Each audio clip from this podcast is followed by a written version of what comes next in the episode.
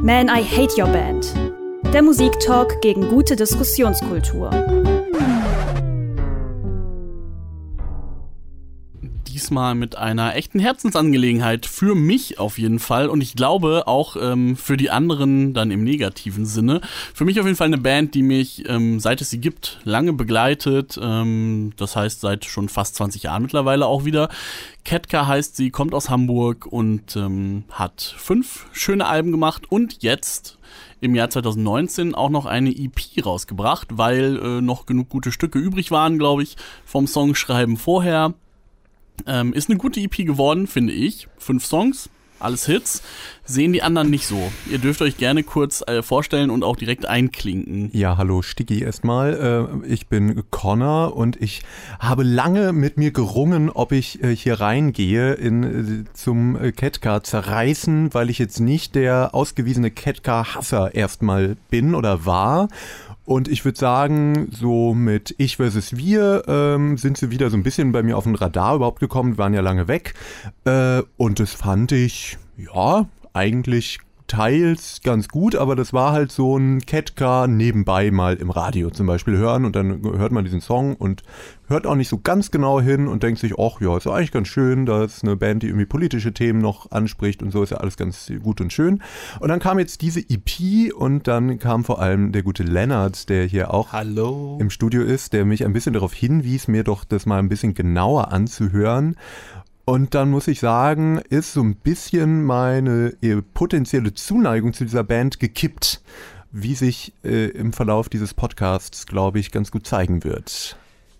Ja, ich muss gleich auch vorweg äh, sagen, dass ich Ketka früher durchaus ganz gut fand. Äh, das sage ich vor allem, damit nicht eine Horde wild gewordener Markus Wiebusch Ultras irgendwann.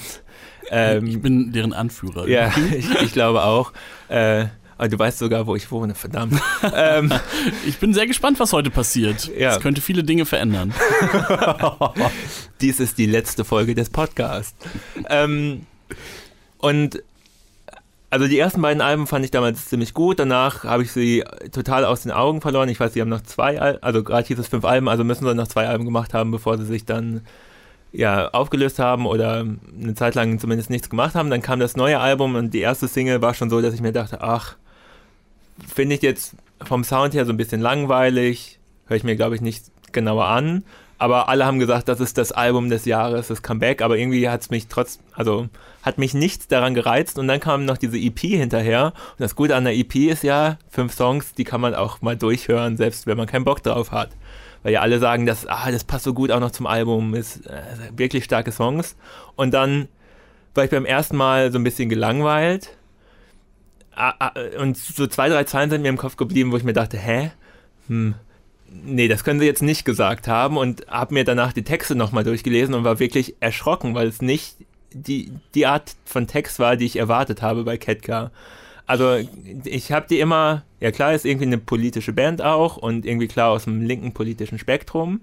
Also sind die Texte auch weiterhin, aber sie haben, also sie hörten sich so an, als hätten sie 15 Jahre Diskurs verpasst in, in, diesen Texten. Und äh, also ich benutze sehr ungern das Wort alte weiße Männer, aber so hört sich dieser hören sich die Texte auf dieser EP an. Also ich benutze das Wort sehr gerne, ähm, aber wir wollen, du hast jetzt schon ein bisschen was vorweggenommen, aber wir haben äh, das ja hier im, fast schon szenisch äh, wurde das aufbereitet, was Lennart eigentlich an diesem äh, Album so schlimm, oh, beziehungsweise oh Gott, an dieser EP so schlimm findet. So viel Herzblut von ich, euch beiden. Ich, ich bin hab, wirklich, äh, hab die Anklage komplett vergessen. Vor lauter, vor lauter Wut Haft. über dieses Album habe ich, über diese EP EP habe ich vergessen, dass es ja eine Struktur in diesem Podcast gibt. Genau, genau. Wir sind zwar in der neuen Staffel ein bisschen freier, aber das gibt es immer noch. Jetzt richtig aufgepimpt die äh, vorab aufgenommene Anklage von Lennart.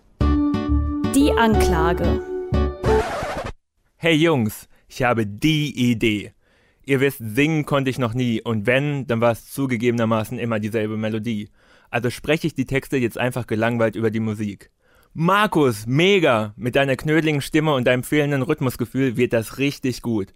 Am besten spielen wir darunter völlig uninspirierten Mist. Das muss so langweilig sein, dass beim Zuhörer nichts, aber auch gar nichts hängen bleibt. Dazu noch so richtig bräsige Texte, damit auch jeder merkt, wie hängen geblieben wir sind. Gatekeeper-Journalismus, geil. Vinyl sowieso. Aber Digitalisierung, uiuiui, schwierig. Das Internet ist aber auch kompliziert. Hm. Und dann noch ein wenig gegen die Oberschicht, weil links und so. Yeah, das sieht bei den Rolling Stone-Lesern garantiert. Große Hallen, wir kommen. Die Anklage. Ja, äh, so schön äh, zusammengefasst habe ich selten gehört. Äh, hier, ja, Lennart versucht ein bisschen zu erforschen, wie vielleicht die Entstehungsgeschichte von Der süße Duft der Widersprüchlichkeit, so der Titel der aktuellen äh, Ketka-EP war. Stiki, was, was macht das mit dir, wenn du so sowas hörst? Ah, ich muss sagen, vorher, also gerade Lennart ist ja so wirklich mit Leidenschaft dabei und ich habe noch mehr erwartet. Äh, ich dachte, es kommt vielleicht noch ein bisschen was, ähm, aber mit den Sachen, die jetzt kamen, kann ich äh, ganz gut arbeiten, weil das ja also ich, das kann man relativ schnell sagen, dass das ja alles Quatsch ist. Ich wusste, nicht, wie weit, ist, ne? ich wusste nicht, wie weit ich gehen durfte oder konnte. Du sitzt darfst, direkt darfst, neben mir. Äh, darfst alles sagen. Ähm, natürlich nicht über Markus Wiebusch, aber, aber sonst schon. Knödelstimme.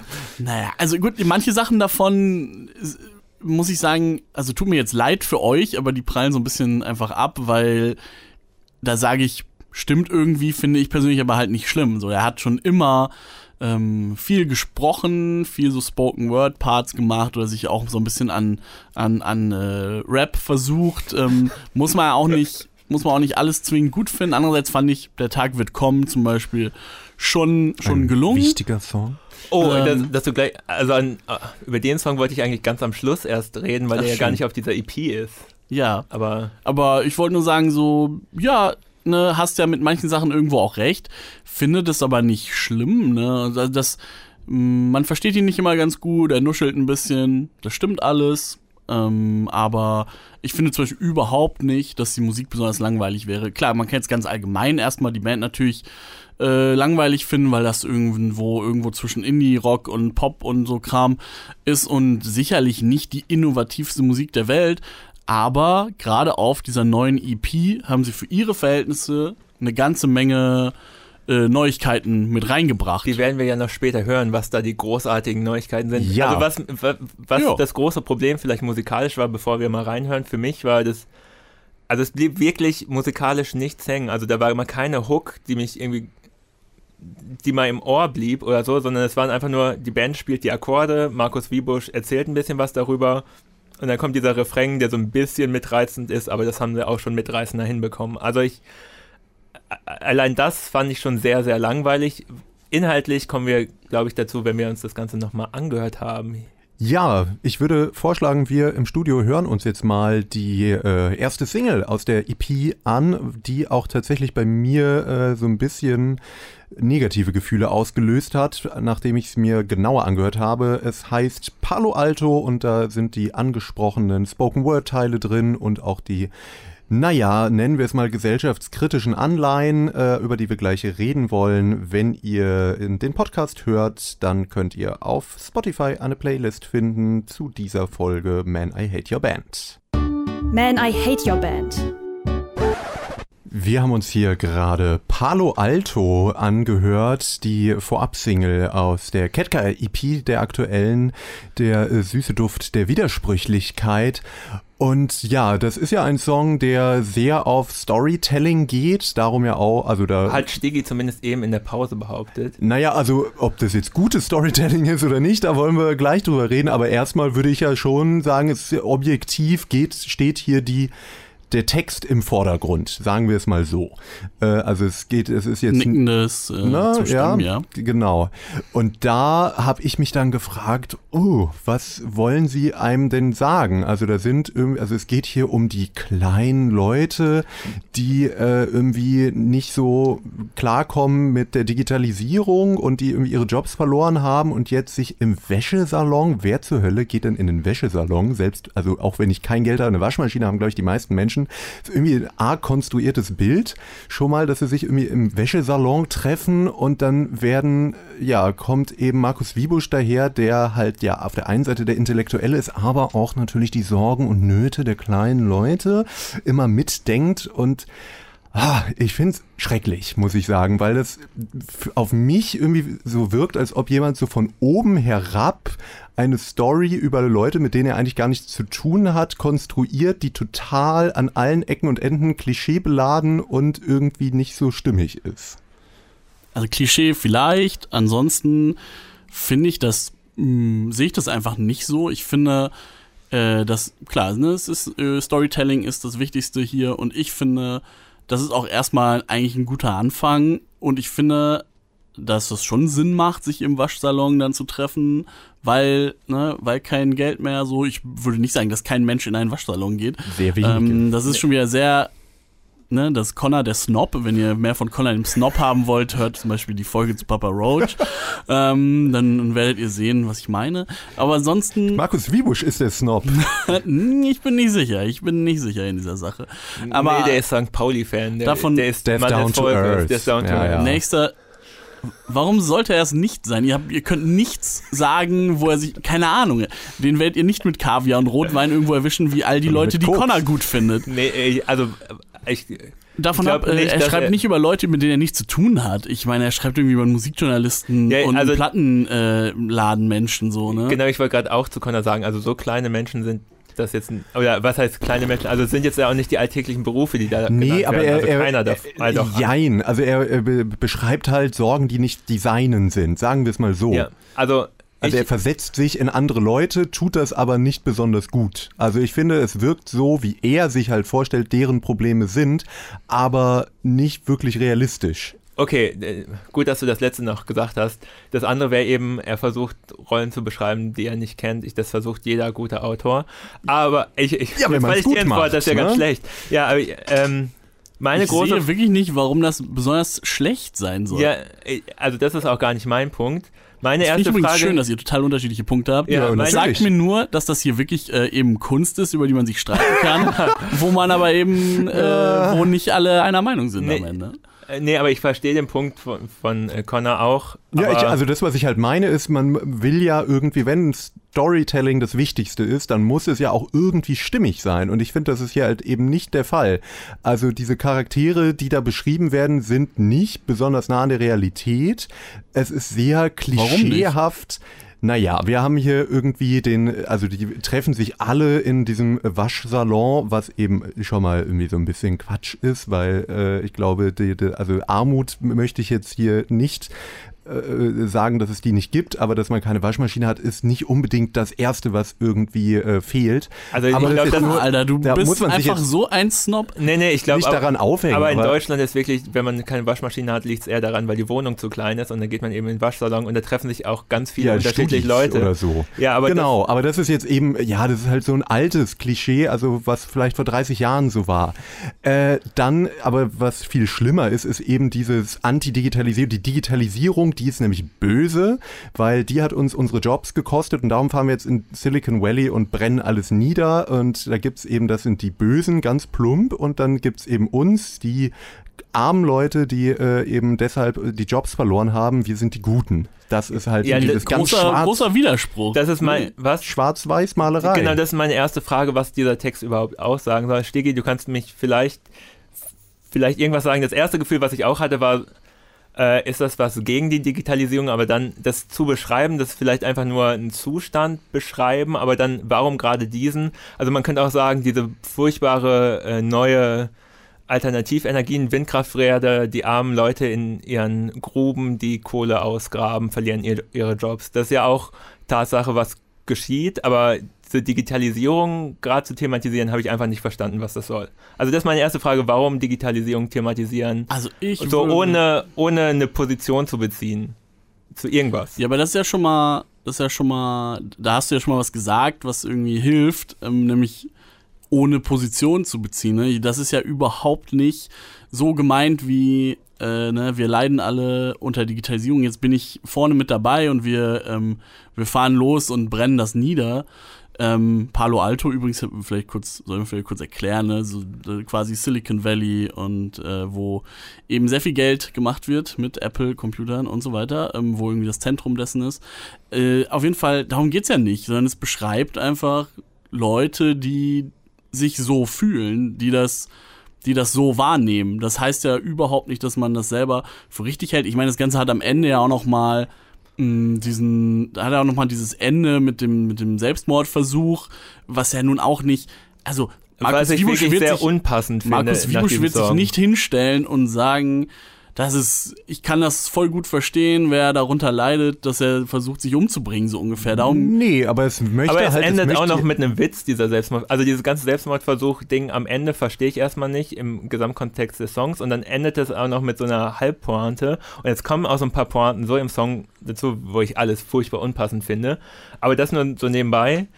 Ähm, aber, ja, aber warum, also ich verstehe halt einfach nicht, was jemanden bewegt, diesen Text zu schreiben über Digitalismus. Also alle Digitalismus, Di- die Krankheit unserer Digitalism. Zeiten.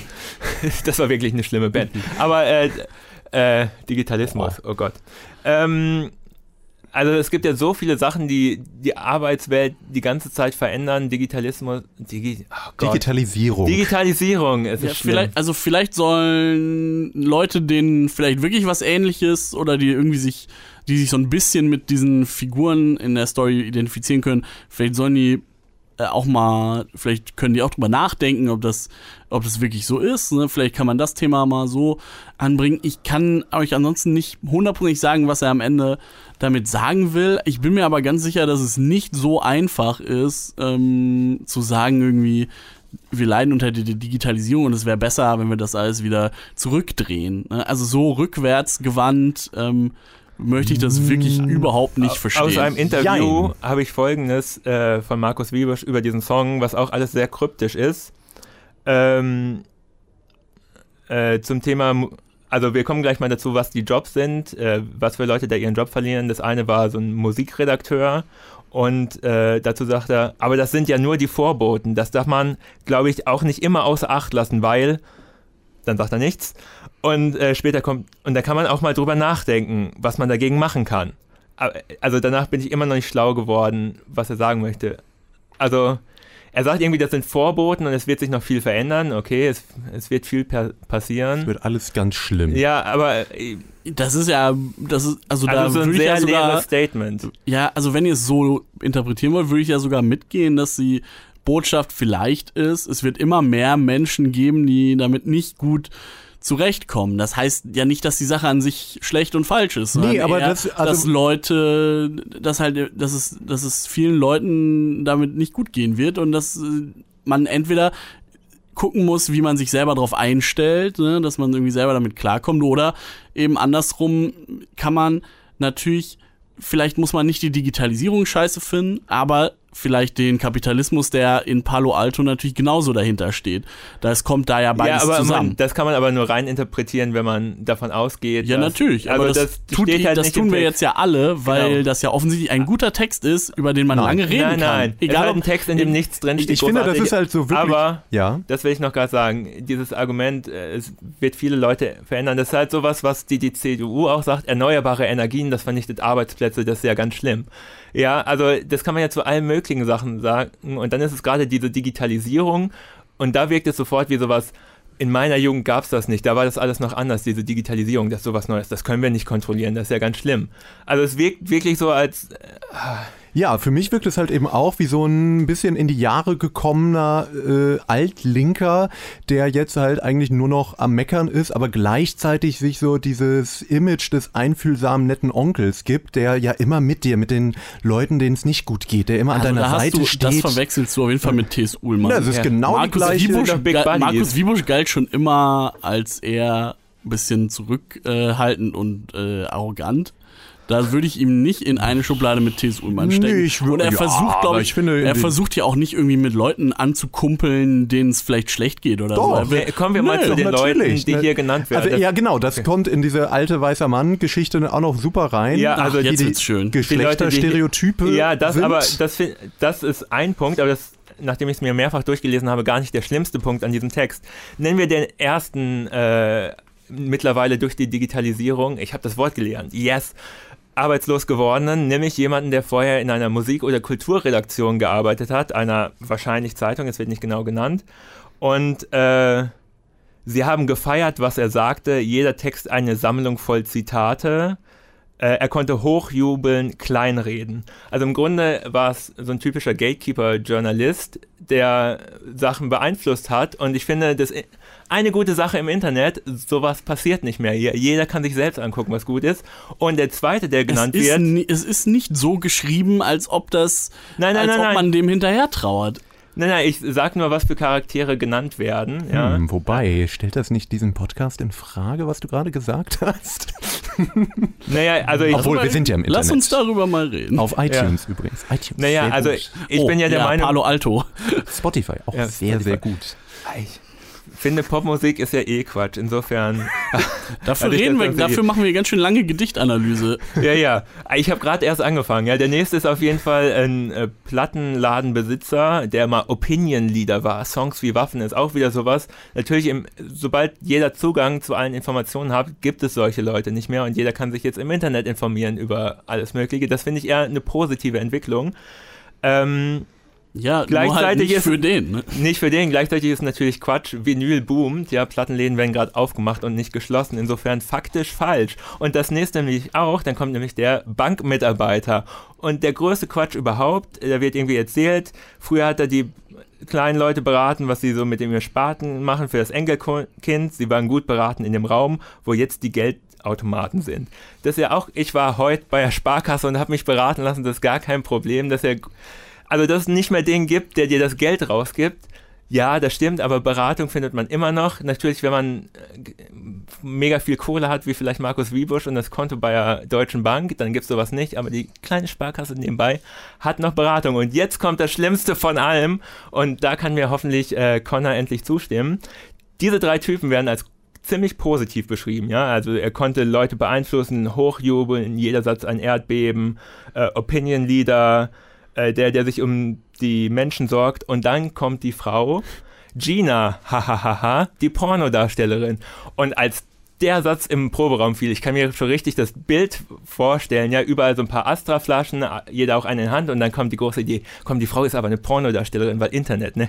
Und dann nennen wir die auch noch Gina, was für ein Witz. Und gleichzeitig wird sie dann auch noch mit Worten beschrieben wie hinter einem schmierigen Vorhang. Vorhang. Also alles andere vorher ziemlich positiv, die Darstellung. Das ist das Schlimmste, was du da rausgeholt hast, das äh, da als Negativdarstellung. Ist das nicht schon ziemlich schlimm? Also- bei einer so woken Band? Vor allem bei einer? Band, die, also wir gehen Ja. jetzt einfach mal davon aus, dass sie länger an ihren Texten sitzen, obwohl Ja. dieser Text sieht nicht danach aus, und dass man sich kurz den Gedanken gemacht äh, haben könnte, wieso war vielleicht nicht die Bankfachangestellte Bankfachangestellte und es gab den Pornostar, ja, also das ist ja einfach, also das ist Ja, wirklich aber klar vielleicht hat. Stiggy ja eine gute Auflösung für alles. Das. Also hierfür keine gute Auflösung. Schade. Ähm, das, natürlich kann man das anders machen, ne? Das stimmt schon. Ich hatte, ich hatte diesen Gedanken auch, dass es vielleicht ein bisschen ungleich verteilt ist in dieser Story. Aber ich meine, es ist eben auch nur eine Geschichte und nicht, und die muss nicht jedes Mal nach bestimmten Kriterien irgendwie funktionieren. Und hier ist es halt so, es gibt andere Texte auf dem Album, es gibt andere Texte von der Band, die irgendwie mir sagen, dass das hier vielleicht ein bisschen unbedacht ist, aber kein grundsätzliches Problem. Also es, es wäre mir vielleicht auch nicht so negativ aufgefallen, wenn ich Den ganzen Tag SSIO gehört hätte wie sonst. Ich glaube, ich habe noch nie einen Song von SSIO gehört. Das muss ich vielleicht irgendwann mal nachholen, weil der erstaunlich häufig in diesem Podcast vorkommt. Das sollten wir auch sein lassen. Ja, Also Ja, einfach hört es ich bin. nicht. Ähm, also es ist mir besonders negativ aufgefallen, weil Ketka durchaus eine Band ist, die auch gerne mal den Zeigefinger erhebt und auf Mhm. andere Leute zeigt, wie wir gleich auch noch im Tiefpunkt Ja, ja. mitbekommen werden. Ja, ja. Und dann Das ist aber halt. Also ich erwarte von solchen Leuten auch, dass sie mal kurz selbst reflektieren und merken, was sie in ihrem Text da machen. Genau, Und da es- würde ich dir zustimmen, aber das, was ich vorhin auch meinte, ist, dass sie, also Stigi hat jetzt gesagt, das ist halt eine Geschichte und die sagen ja nicht, also die rufen jetzt nicht dazu auf, Palo Alto niederzubrennen, da würde ich ja noch mitgehen, aber trotzdem habe ich immer das Gefühl, dass Markus Wiebusch sich schon mit diesen Protagonisten seines Songs ja irgendwie gemein macht. Also ist, es wirkt sehr mitfühlend, einfach die Art, wie er das Sprech singt, ist halt eben so dieses Einfühlsame und so, ja, ich kann es voll verstehen und dann werden da auch eben so mit dem Selbstmordversuch Besuch werden wirklich so emotional ja dramatische Szenen aufgemacht. Das äh, finde ich halt irgendwie ein bisschen deplatziert. Ja, er, er, sitzt ja sogar in diesem Song neben den anderen Leuten. In also dem Videoclip, ja, ja, genau. Nee, nee, in dem Text auch. Jetzt sitze ich neben mich ja. Jetzt sitzt er sich, jetzt setzt er sich neben mich, wir gucken zur Tür. Also er ist Teil von denen, die da auch sitzen. Genau, und das ist eben wirklich schon so ein bisschen dieses T.S. Ullmann-mäßige. Also das ich würde eher sagen, es ist ein Beobachten aus der also vielleicht nicht fern, aber sagen wir mal ein gesehen. empathisches Beobachten. Nee, und, und ich sehe den einen mit den langen Haaren an und sage, guck, da kommt der Typ aus dem Plattenladen, von dem alle immer sagten, dass sie ihn schon längst bestattet haben, Opinion Leader, bla bla. Also es ist er, der da spricht in der zweiten Strophe. Ja, es ist nicht betrachten, sondern er ist wirklich ich würde mir wirklich wünschen, dass du das nächste Mal bei Sido oder sowas so genau in den Text guckst. Das naja, aber wirklich, der Unterschied würde Das ist wirklich, wirklich. Nein, es gibt hier wirklich. Ketka möchte das ich, ja auch, ich, dass man sich also damit so finde, beschäftigt. Ich fühle mich im Prinzip schon als Gewinner, weil ihr euch so sehr damit beschäftigt habt. Aber das Ding ist, bei diesem Song ist mir das sehr schnell aufgefallen, was mir da alles gegen den Strich geht. Und ja, vor allem, wenn der Song mir musikalisch jetzt was geben würde, müsste ich mich ja nicht so sehr mit dem Text beschäftigen, aber da passiert ja jetzt, ja, sagen wir mal, auch nicht besonders Der Song viel. plätschert, also da kannst du ja wirklich nicht sagen, dass der irgendwie mitreißend ist oder dass irgendwas passiert. Also es plätschert schon ziemlich vor sich her. Mhm. Dann kommen dieselben vier Akkorde im Refrain, die in jedem Popsong kommen und eine, so drei Töne an Melodie oder so. Also es ist wirklich aus musikalischer Sicht jetzt nichts Berauschendes. Also ja, da kannst du nichts gegen sagen. Ja, ja. Aber also schlecht finde ich es aber auch trotzdem auch nicht. Ne? Also es ist, es klingt wie ein Catcar-Song, der auf jedem anderen Album auch hätte, ja, hätte ja, unterkommen können. Das spricht aber nicht unbedingt für die Band. 20 Jahre derselbe Sound. Ja, natürlich, ist, natürlich sind die keine großen Innovatoren in der Musik. Genau, das also muss man ja, das kann man ja auch festhalten. Das war der Punkt bei Catcar immer bei mir, die Texte. Das war irgendwie das, was wichtig war und das stört mich halt immens viel bei, hierbei. Ja, und es Nicht wird so noch schlimmer. Ja, ne? genau. Ne? Es, es, geht immer noch weiter abwärts, zumindest wenn man Lennart folgt. Ich bin mal ganz gespannt, wie weit, wer mich jetzt hier überzeugen kann. Hier bin ich, glaube ich, am ehesten Wackelkandidat. Wir kommen zum von Lennart ausgesuchten Tiefpunkt dieser EP und der heißt da Scheine in den Graben. Der Tiefpunkt. Unser Tiefpunkt könnt ihr auch auf unserer Spotify-Playlist Man I Hate Your Band zur Catcar-Folge nachhören. Und wir machen jetzt ein kleines Experiment. Ich äh, bin, eigentlich bin ich ja hier der äh, Hater zusammen mit Lennart. Bei diesem Tiefpunkt bin ich noch so ein bisschen unentschlossen. Darum äh, wünsche ich mir jetzt einfach zwei Statements, Pro und Contra. Und wir fangen mal bei Stiggy an, der äh, mir erklärt, warum das ein wirklich guter Song ist. Ich bin auf jeden Fall erstmal überrascht, äh, quasi, dass ihr das als Tiefpunkt überhaupt mitgebracht habt, weil der ganz bestimmt nicht irgendwie langweilig und 0815 für Ketka ist, äh, sondern eine Menge, sondern eine Menge versucht und das muss man ja nun mal einfach immer im Rahmen der Band sehen. Das und, überzeugt mich noch nicht so. Ne, okay. Wir reden hier von, eine, von einer Hamburger Schuleband, die in diesem Song halt einmal den, äh, den Menschen von Fjord dabei hat, der irgendwie so ein, zwei Scream-Parts hat, auch wenn die jetzt irgendwie kurz sind. Dann haben wir George Cameron da drin mit einem ja, ich sag mal, gerappten Part da drin. Dann haben wir diese ganzen, diese ganzen äh, kleine Promi-Features am Ende und äh, der Chorus an sich ist auch ich sag mal, relativ äh, poppig, beschwingt. So, ich finde erstmal, musikalisch haben sie eine Menge versucht. Klar, man kann das, man kann natürlich auch sagen, das ist irgendwie nach hinten losgegangen, finde ich aber nicht. Ich finde, sie haben da, ähm, sie haben da einiges eingebaut, was ich von der Band so noch nicht gehört habe vorher, insbesondere auch überhaupt halt so viel äh, andere Stimmen da drin zu haben. Äh, dann finde ich, das ist ein Thema, also irgendwie ja, so, ich sag mal, so geheuchelte, doppel, doppelmoralische Charity, wo man sich irgendwie so ein bisschen das Gewissen mit erleichtert, während man aber gleichzeitig natürlich irgendwie wahrscheinlich äh, trotzdem ganz viel Leid äh, unter andere Leute bringt, weil man im Kapitalismus eben auf der guten Seite steht, auf der Gewinnerseite und sich damit irgendwie so ein bisschen ah, noch einen guten Namen machen möchte. Finde ich erstmal ein Thema, das ich jetzt noch nicht in so vielen Pop-Songs gehört habe und was ich mit dem ich erstmal irgendwo auch sympathisiere. Ich finde gleichzeitig, dass es hier jetzt nicht so stumpf gelöst ist, zu sagen, genau das ist dann schlecht und das sind alles schlechte Menschen oder so. Auch da finde ich, ist das mh, hm, Songwriting irgendwie so, äh, gemacht, dass ich finde, dass man da ganz gut äh, mitkommt, ohne dass einem zu sehr mit dem Finger drauf, äh, drauf gedrückt wird irgendwie. Und ähm, genau, ich finde die Idee cool, dass man eben das gibt's ja oft bei so Charity-Aktionen, dass man sich eben die ganzen Promis dann als Gesichter ranholt für so, keine Ahnung, so Anruf, äh, und so. Finde ich hier ganz cool gelöst, dass sie sich halt äh, quasi analog äh, dazu eben auch einen Haufen Leute reingeholt haben, die, die irgendwie ihren halben Satz da auch noch sagen. Bela B ist dabei, ähm, Felix von, von Kraftklub, ähm, äh, wer ist noch dabei? Marie Curry von Neon Schwarz, Suki, äh, Giesbert zu Knüpphausen. Also wirklich eine recht bunte, recht bunte Mischung aus, aus irgendwie der deutschen Musikszene, was ich auch schon mal äh, irgendwie erstmal als zumindest kleines Plus auf meiner Seite sehe, dass die alle Bock hatten, da mitzumachen. Okay, das waren viele Worte. Äh, jetzt schneller vielleicht. Ja. Lennart, was findest du daran beschissen? Ja, ganz wie beim RTL-Spendenmarathon. Äh, am Schluss tauchen ein paar Stars auf und sagen nochmal in die Kamera, bitte vote für uns oder bitte spendet uns Geld oder bitte kauft diese Ketka-EP.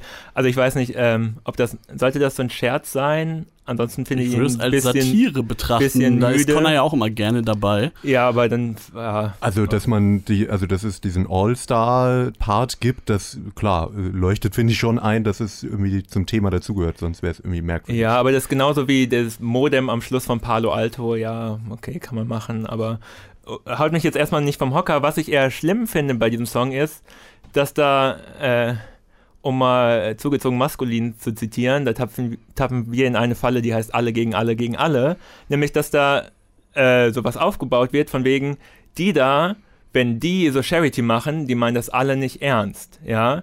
Das ist einfach nur, damit die ihren Namen reinwaschen können und äh, sich gut nach außen stellen. Da kann ich aber auch sagen, hey, ihr ganzen Hamburger schwule Indie-Bands, wenn ihr neben Viva Con Aqua steht, ja, das ist auch nur, damit ihr euer Gewissen reinwaschen könnt.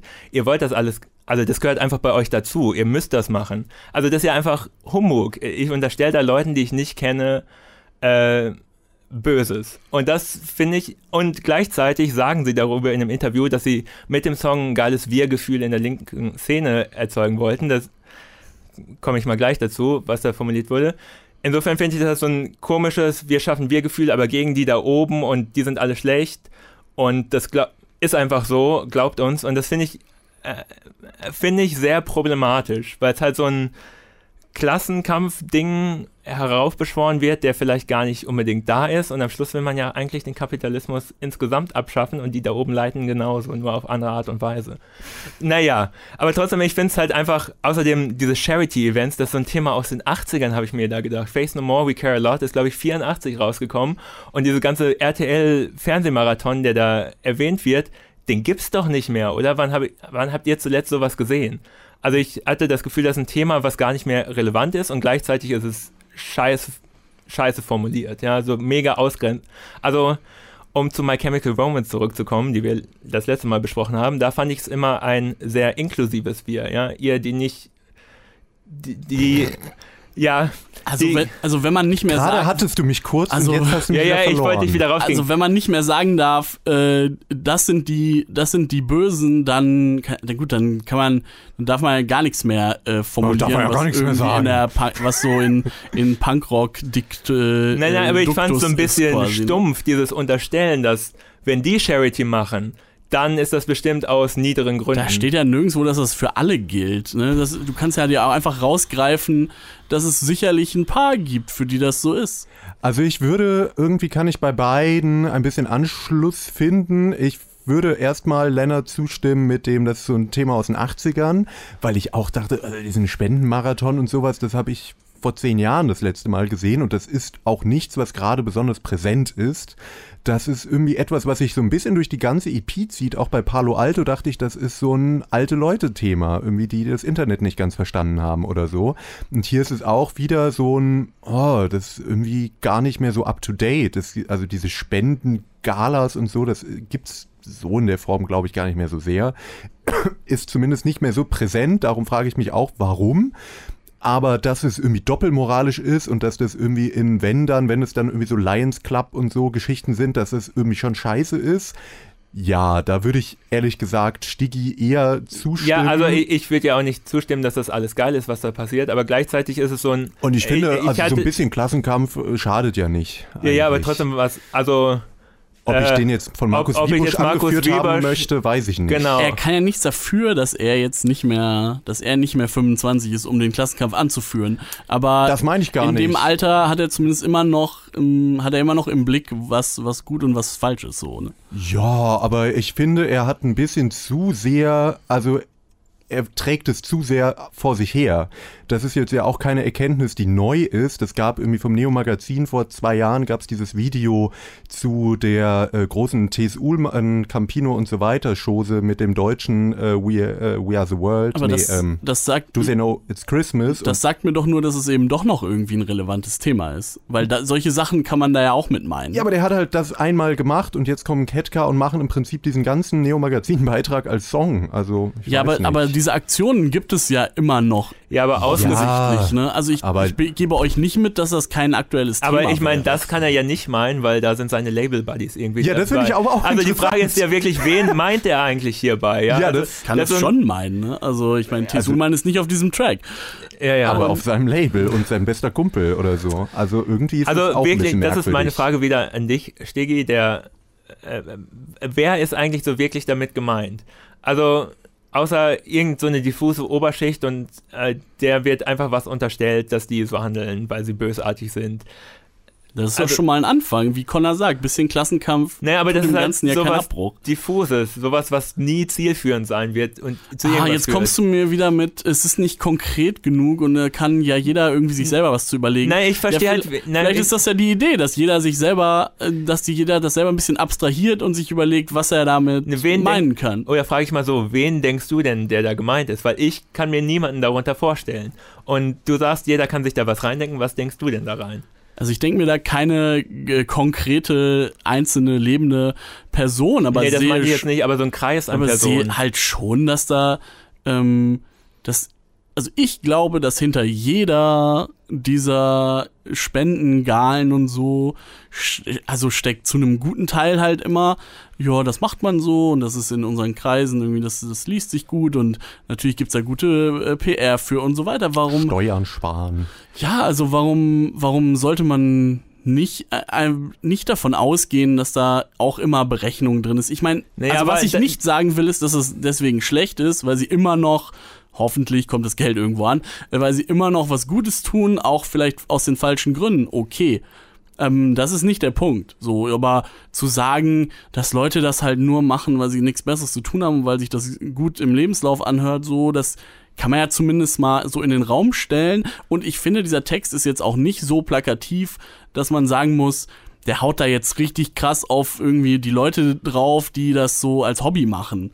Ich würde das mal abkürzen, würde sagen, was mir, ich finde nicht das Thema jetzt komplett schlimm, aber was mich eher stört, ist, dass er sich das sehr leicht macht, weil er nimmt sich ein Thema, wo er aus seiner eben linken Perspektive mit den Leuten, die das hören werden, nur gewinnen kann. Er nimmt sich halt ein sehr leichtes Opfer, wo alle irgendwie äh, oder die meisten dann sagen, oh ja, ja, stimmt, ja, ist ja so. Hier die da beim Lions Club und so, die machen das doch alle nur, weil die nämlich raffgierig sind. Und es ist aber gar kein, also er nimmt jetzt kein Thema, was jetzt in irgendeiner Form schwierig wäre zu behandeln oder was jetzt besonders relevant wäre, wo man jetzt drauf gewartet hat, dass da jemand sich zu positioniert, sondern es ist irgendwie, es kommt so aus dem Nichts für mich und äh, macht es sich halt sehr leicht, als der Gute wieder dazustehen, der eben den Zeigefinger äh, in die Wunde legt und sagt, hier, guck mal, wie schlimm die da sind. Am Ende ist es natürlich auch einfach nur ein einfacher Popsong. Äh, und, Und wieder kein besonders guter, weil ich finde, musikalisch klingt er fast genauso wie Palo Alto, den wir davor gehört haben. Es ist wieder so dieser Misch. Ist ein bisschen äh, Bisschen- rockiger vielleicht. Ja. Also auf jeden Fall gibt es so ein Gitarrenriff, was ich aber auch schon wieder vergessen habe, wie es geht. Und die, die Melodie habe ich auch schon wieder vergessen. Das Einzige, was im Ohr bleibt, ist der Fjord-Sänger, der das Most Wanted reinkrakeelt. Wo ich auch finde. Ja, plus George Cameron, plus die Ja, ja, okay. Promis am Ende. Okay, diese Promis Die am sind Ende. aber eigentlich auch nur für den Gag gut. Also es ist ja Genau. jetzt nicht, dass die viel beitragen. Aber George Cameron gebe ich dir auch recht, das fällt natürlich auch total raus, aber George Cameron fällt immer sofort bei jedem Track auf, weil er halt irgendwie komisch neben dem Takt da drüber erzählt. Und dieses Most Wanted im Refrain ist ja prägnant, es kommt mehrfach, ja.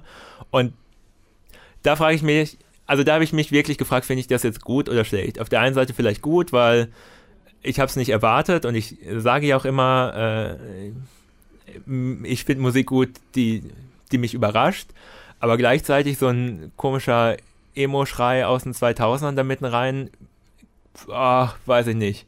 Es ist das, was Fjord eben machen und Genau. die sind ja nun mal äh, relativ erfolgreich für so harte Genau, Musik. und sind natürlich auch auf dem Label von denen und müssen ein bisschen Hm. gepusht werden. Hat, glaube ich, hat Hm. noch nie irgendwer gemacht, Leute von seinem eigenen Label in seine Songs einbauen. Kann ich mich nicht erinnern. in ein, auf einer EP über äh, Dings Doppelmoral und so. Ja. Naja, ähm, wir reden sehr viel über diesen Track, wir reden überhaupt sehr viel über die Texte, aber wir reden ein bisschen über Markus Wiebusch und Ketka, aber vielleicht noch nicht genug. Wir haben eine eigene Rubrik, wo wir noch mehr persönlich werden können.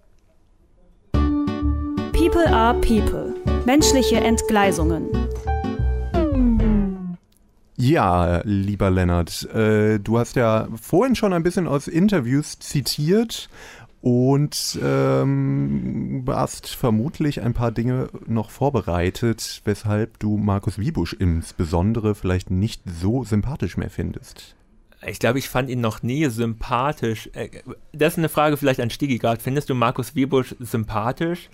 Also ich glaube nicht, dass es sein, ich glaube nicht, dass es sein Hauptziel ist. Nein, nein, nein, das ist nicht sein Hauptziel, aber Aber du magst ja die Musik gerne und ich finde, Markus Wiebusch ist schon ein großer Teil von Ketka. Ja, natürlich. Ich mochte auch immer seine Texte gerne, egal in welcher Band. Und ich mochte auch immer seine Interviews und Ansagen und seine Sichtweise auf viele Dinge. Ähm, deswegen in dem Sinne, ja, Sympathie muss halt nicht unbedingt über nett finden laufen. Aber natürlich äh, fand, ich, äh, fand ich immer gut, was er gemacht hat. Besonders, also dass er jetzt so super kumpelig, sympathisch äh, rüberkommt, finde ich nicht. nee, ne? das kann ja manchmal auch ins So. Gegenteil umschlagen. Sie Olli Schulz oder T.S. Ullmann, die auch super kumpelig daherkommen und Ja, richtig. nicht Also, sehr äh, sympathisch wirken. Da, in, in die Richtung geht es auf jeden Fall nicht. ja. Na, ich finde halt, es wandelt sich so ein bisschen. Also ich habe das Gefühl, dass du seit dem letzten Album und jetzt mit dieser EP, vielleicht nicht sein Auftreten in Interviews, aber doch die Person, die er ja hinter Mikrofon gibt, eine immer mehr, ja, eben doch einfühlsame und irgendwie die ja doch sehr auf gerade seiner Meinung nach gesellschaftlich relevante Themen abzielende Position ist, die immer mit eben den Leuten, die er beschreibt, so ein bisschen mitfühlt. Also dazu kann ich einen Punkt bringen, der dich im Prinzip dabei sogar unterstützt. Ähm, es gibt zu dem, zu dem letzten Album 2017 gibt es die Aussage, bis jetzt fand ich diesen ganzen Hippie-Kram, wir müssen zusammenhalten und so immer scheiße. Und ich hätte nicht, aber ich hätte nicht gedacht, dass es quasi in der Gesellschaft nochmal so schlimm wird, wie es jetzt ist. Äh, Stichwort AfD und so weiter. Ähm, und das hat so zu einem gewissen Umdenken geführt, dass er jetzt sagt, okay, dann mache ich, ich mache mich nicht mehr über den Typen lustig, der für äh, Viva Con Agua irgendwie seine ganze Freizeit rausgibt, weil ich das, äh, aber, sondern man muss sehen, dass alle, die irgendwas Gutes tun, egal ob man das im ersten Moment vielleicht irgendwie ein bisschen komisch findet, dass alle, die irgendwas Gutes versuchen, eben auf der richtigen Seite stehen und dass man da schon so ein gewisses Wir vielleicht neu entwickeln muss, wo er sonst früher überhaupt nicht für stand. Also Finde ich ein mega gutes Statement. Und, äh, dasselbe hatte ich eben auch vorbereitet. Und gleichzeitig gibt es den Track Scheine in den Graben. Ja. Denn eindeutiges Wir sind aber nicht die zieht. Und zwar nicht gegenüber irgendwelchen äh, Rechten oder so, sondern auch gegenüber Leuten, die vielleicht auch versuchen, das Richtige zu tun und man denen einfach was unterstellt. Also das, das fand ich halt irgendwie das, was zu, nicht zusammenpasst, ja. Wenn man, wenn man jetzt genau diese beiden Sachen gegenüberstellen will, okay, ja. Ähm, hier wird nicht unbedingt das Wir beschworen äh, in dem Song Schein in den Graben. Aber er Das ist möchte damit ein Wir beschwören, das hat er gesagt zu dem Track, deswegen hat er auch so viele Leute eingeladen. Äh, er, er wollte mal wieder das Gefühl von Allianz und dass man so ein Wir gegenbildet. Damit man sich nicht völlig vereinzelt und individualisiert. Das finde ich erstmal ein gutes Statement. Also wer diesen Podcast hört, ich bin immer pro wir und Menschen zusammenbringen durch Musik, aber gleichzeitig finde ich diesen Track sehr, sehr... Machen wir nicht das Gegenteil eigentlich immer? Ja, ich weiß. Deswegen geht Lerner immer so traurig hier raus. ja, und höre zu Hause Scooter, um mich aufzuhalten. ja, ja, ja. Äh, finde es ein gutes Statement, aber... Aber dieser Track passt halt so gar nicht dazu, weil es für mich ein ausgrenzender Track ist von, von der Grundidee. Ja. Naja, ich finde ich schwierig, weil man will ja, also ich will ja auch nicht mit allen Leuten immer zusammen sein. Also nee, es gibt ja schon Menschen, die aus guten Gründen ausgegrenzt werden sollten. Ähm, von daher weiß ich aber nicht. Sind's aber sind die Leute, die da angesprochen Also das habe ich halt nicht so verstanden. Das ist halt so ein bisschen die Frage, wer eigentlich gemeint ist. Vielleicht ähm, kommen wir da auch einfach nicht zu einer äh, Lösung am Ende, wie das alles ganz genau gemeint ist, aber vielleicht kann man ja mitnehmen, dass es für die Texte spricht, dass man sich wirklich so viel darüber Gedanken machen kann, Nein. egal wie man, ah, egal wie nee. man am Ende also das am Fazit Ende ist es äh, nicht, nimmt. Es ist ja kein Tokotronic-Text oder so. Also ich, oh, ja, ja, um mal nicht nur Tokotronic zu erwähnen, sei es auch Japanik oder ja. Was, also es gibt genug Bands, wo ich auf dem wo ersten ich kotzen möchte, wie äh, prätentiös sie formulieren. Ja, stimmt. Nein, wo die wirklich sich äh, offensichtlich was gedacht haben, oder die, als die Texte die, geschrieben Oder sagen wir haben. aus demselben Genre die Sterne, die schreiben jetzt wirklich nicht prätentiös, ja, die schreiben immer vier Zeilen Lyrics und das ist der ganze Text, aber und da weiß man vielleicht auch erst nicht, wie das gemeint ist und irgendwie kann ich mich, also verstehe ich dann am Schluss vielleicht, ich was glaube gemeint dir ist. Bei niemals, dass du dir die letzten Sterne-Alben angehört hast und gut fandst. Ich fand das letzte Sterne-Album Das letzte habe ich so ein bisschen verpasst. Davor war das Disco-Album, ne? Das fand ich ziemlich gut. Naja, ähm, Ui. Geschockter Blick. Aber ich habe, habe, habe den Sänger der Sterne live gesehen. Das war eines der schlimmsten Konzerte. Ja, das kann ich mir wiederum auch vorstellen. Der kann natürlich der, nicht Gitarre spielen und nicht singen. Und das, war wirklich ganz, ganz furchtbar. Aber, das spielt ja aktuell keine Rolle, ja. ob man das kann. Nee. Also in der Hamburger Schule spielt das ja wirklich keine Rolle. Das war ja genau. eins der guten Sachen dabei. Naja, aber äh, also kommen wir zurück zu Markus ja, genau. Liebusch und seinen Texten. Also die sind ja nicht so ultra kryptisch oder so, sondern die sind ein bisschen vage. Aber genau, das ist ein guter Unterschied. Das ist so, äh, selbst mit langem Nachdenken kann ich nicht darauf kommen, was genau gemeint ist.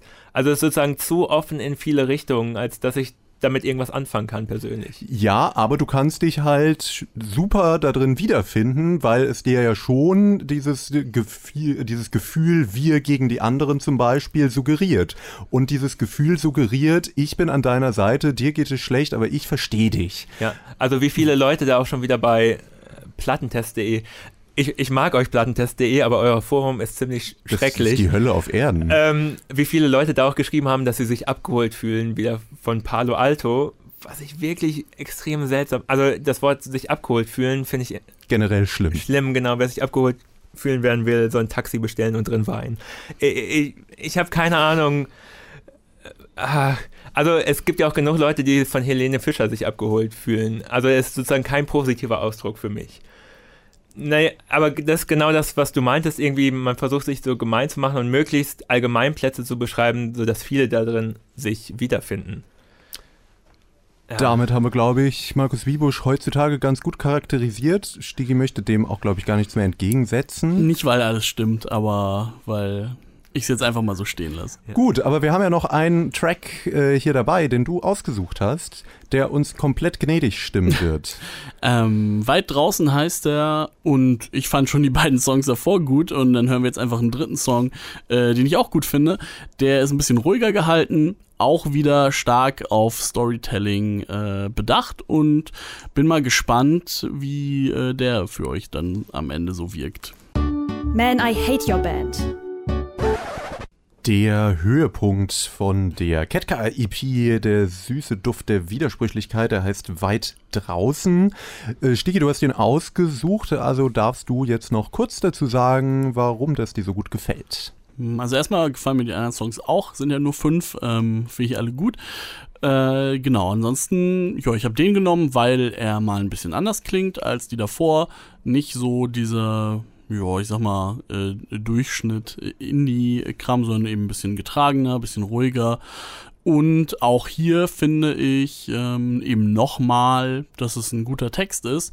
Ich finde sogar, ähm, also hier versucht er sich halt eher an was was Persönlichem, auch an einer Geschichte, am Geschichten erzählen, ähm, ohne eben diese vielen, ich sag mal, gesellschaftlichen Themen, die in Palo Alto und Schein in den Graben angeschmissen werden und ähm, finde, dass es hier dem Song auch äh, gut tut und eben nochmal eine ein bisschen andere Ebene hat und äh, meiner Meinung nach jetzt auch äh, erstmal unangreifbar, einfach schön gemachter, gut gemachter Song ist. Also das Einzige, was ich bei diesem Song erstmal angreifen möchte, den Rest übernimmt Connor, ist äh, das gut gemachte und schön gemachte. Also es ist so ein bisschen Klaviergeklimper im Hintergrund, völlig langweilig, es passiert gar nichts. Also aus musikalischer Sicht ist das nichts. Also das ist auch nicht so, dass man, dass ich, wenn ich einfach nur die Musik höre und darüber den Text, der ja auch ein bisschen gesungen wird, also verspüre ich da keine Emotionen und dieser Song soll ja emotional sein, vielleicht im Gegensatz zu den anderen Songs vorher. Und das finde ich dann so ein bisschen, ja, ja. Was soll das? Da, aber es passiert hier eben nicht so mit dem Holzhammer. Das, äh, ne, das, wir sind ja nicht My Chemical Romance nochmal darauf. Naja, aber es sind halt auch dieselben vier Akkorde, die jeder spielt, in keiner neuen Weise. Es ist einfach auf dem Klavier ein bisschen geklimpert. Das ist, also bei jeder, also das klingt so wie jede schlecht gemachte Ballade. Das könnte auch Dieter Bohlen so machen musikalisch. Und das ist wirklich, also da passiert wirklich gar nichts. Und das. Das stimmt. Äh, das, es, also man kann natürlich auch sagen, Dieter Bohlen textlich ist was ganz anderes. Ja, das wollte ich nicht sagen. Ich wollte nur sagen, die Musik ist, also da passiert für mich einfach nichts. Ja, für mich. Das dafür, würde ich jetzt, dafür gibt es jede Menge Raum für den Text. Ja, und äh, Dazu für die kommt jetzt Connor. sehr einfühlsame Interpretation von Markus Wiebusch. und das ist äh, eigentlich das, was mich mehr noch als den Text stört. Also ich habe das bei YouTube äh, gegoogelt oder eingegeben und dann kam äh, halt das Video und dann werden ja die ähnlichen Videos dazu vom Algorithmus, von dem von Markus Wiebusch offensichtlich verhassten Algorithmus vorgeschlagen. Und mir wurde vorgeschlagen, Herbert Grönemeyer, Der Weg. Und ich, ich muss Den sagen... Song finde ich übrigens sehr gut. Sorry. Ja, aber ich muss sagen, das kommt die, also das ist, kommt dem doch sehr nah. Also das ist nämlich genau diese Art der Tränendrüsen oder sehr auf die Tränendrüse gemachten Popballade, äh, nur mit dem Unterschied, dass bei Herbert Grönemeyer ja ein autobiografischer Hintergrund bei der Weg irgendwie dabei war, wo ich jetzt zumindest noch sagen könnte, okay, der hat da halt eine persönliche Geschichte, den Tod seiner Frau verarbeitet, auf die Art, wie er sonst halt auch Songs macht. Hier haben wir eine komplett fiktive Geschichte, wo ich mich, also vermute ich zumindest mal, gehen wir jetzt davon aus. Das, aber das, ich verstehe gerade nicht, in welche Richtung du argumentieren willst. Ich finde das ja immer gut, wenn es fiktiv ist. Diese ganze persönliche Scheiße sollen die mal alle zu Hause lassen. Ja, nein, das meine ich nicht, aber dann so platt auf die Tränendrüse, also dass das andere mir nahe geht, liegt vielleicht ein bisschen daran, dass es irgendwie einen realen Bezug hat. Hier habe ich keinen realen Bezug, aber einen Song, der mit, wie du schon sagst, den äh, traurigen Akkorden, die jeder für einen traurigen Song benutzt, äh, mir dann eine aus der Luft gegriffene, aber sehr darauf abzielende, dass es ja ach so traurig ist, Geschichte erzählt. Worum geht es in dieser Geschichte überhaupt? Das haben wir noch gar nicht geklärt. Naja, also so wie ich das interpretiere, geht es um ein Paar, die ein Kind haben, das, es wird nicht genau ausgesprochen, aber vermutlich eine Behinderung hat, auf jeden Fall spezielle Behandlung braucht und irgendwie von den anderen Leuten komisch angeguckt wird und anscheinend ist dann von dem Paar die Beziehung zerbrochen und der Mann in dieser Beziehung, der ja aus dessen Perspektive äh, Markus Wiebusch singt, ja, kommt mal zu Besuch und verpisst sich dann halt auch wieder und äh, ist relativ klar, dass er auch nicht so häufiger wieder äh, zu Besuch kommen ja. wird. Ja, den Text habe ich mir nicht so genau angeguckt wie die anderen. Mein erster Eindruck war, dass es einfach nur ein Freund ist, der der Frau, die das Kind mit Behinderung hat, der einfach mal zu Besuch kommt und Könnte auch der sein. Vater ist, aber das ist vielleicht auch nicht so wichtig vielleicht, für die Geschichte. Aber auf jeden Fall Obwohl. wird ja auf jeden Fall gesagt, dass er äh, so bald, also dass er äh, zwar sagt bis bald, aber eigentlich ist klar, es wird so bald nicht sein. Also, ja, so würde ich, würde ich ungefähr so sehen, dass das die, dass das die Story ist. Ähm, ich finde aber, dass es, klar, man kann, also es ist ein Totschlagargument zu sagen, dieser Text ist platt. Finde ich aber einfach nicht. Ich finde nicht, dass das jetzt ein Text ist, den ich schon tausendmal gehört habe. Und ich finde auch nicht, dass es ein Text ist, der einem das so richtig einhämmert, dass das jetzt eine ganz sch schlimme Sache ist und dass man äh, irgendwie traurig sein soll. Ich finde es eigentlich ganz schön, dass halt auf diese ja, durchaus typische Art eher zurückgenommen, unspektakulär, hier auch die Musik nochmal genannt als äh, wirklich nur Beiwerk, ähm, dass es eben wirklich einfach so erzählt wird, wie es ist, dass es irgendwie, dass es, da gibt es viele genaue Beobachtungen, ich finde, das ist, mh, das ist gut beschrieben und nicht so sehr darauf abzielend, oh, wir haben hier ein behindertes Kind und mein und unser Leben ist kaputt und jetzt müssen alle äh, ganz viel Mitleid haben.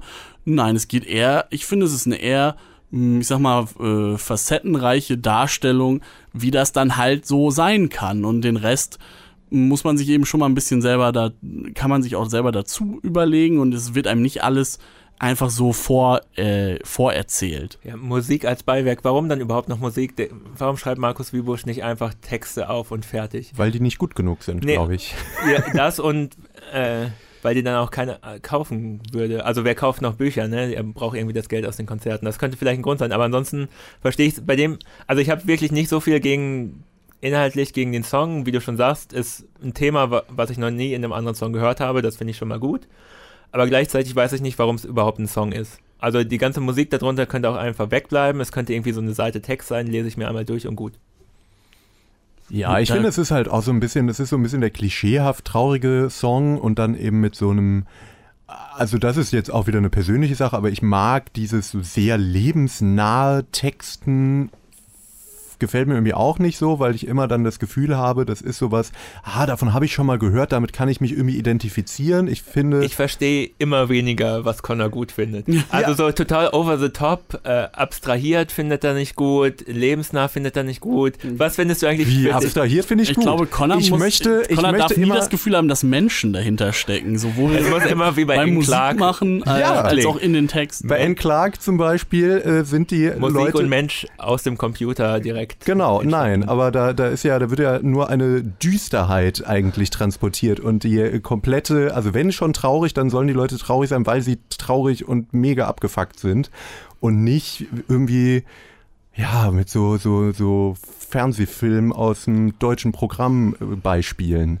Obwohl das stimmt, das Ganze könnte auch der große ZDF Spielfilm am Samstag sein, oder? Ja, also das ist ja irgendwie, oh, ich weiß nicht. Was jetzt auch nicht also dafür ist dieser Text zu knapp. Also er beschreibt ja nein, nur nein. eine, beschreibt eine Situation, die Aber vielleicht eine halbe Stunde in, in Erzählzeit ich hat. Ich meinte jetzt eher das ganze Thema und das ist auch nicht negativ gemeint. Das ist nur wieder dieser Punkt.